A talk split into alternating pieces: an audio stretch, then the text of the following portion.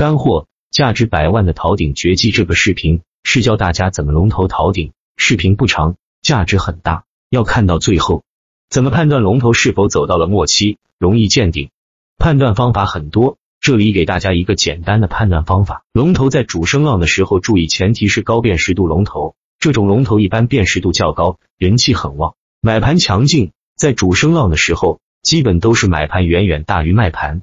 正常的走势都是次日高开高走，多头牢牢掌控局面，是不允许次日大幅度低开，尤其是低开之后不能快速回补跳空缺口，股价跌破昨日收盘价，即在水下昨日涨停价、收盘价之下长时间停留的。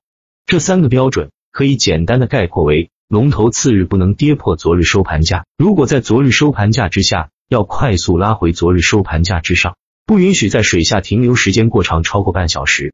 在水下停留的时间过长，就说明进攻乏力滞涨。一旦出现龙头次日跌破昨日收盘价，且长达半个小时拉不回，无论是早盘还是午后，都不允许在水下半个小时以上，就极易见短线高点，尤其是走出主升浪，拉出幅度的龙头。而龙头没有出现以上所说的信号，跌破昨日收盘价，且半个小时拉不回昨日收盘价之上，理论上都可以坚定持有。其实最赚钱的方法就是买进绝对龙头，然后锁仓吃主升浪，而非频繁换股重仓龙头锁仓，这是最暴利的短线战法。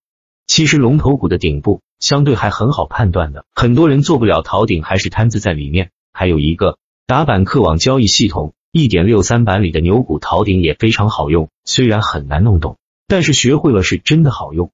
视频到这里结束了，走的时候帮忙点下赞，谢谢。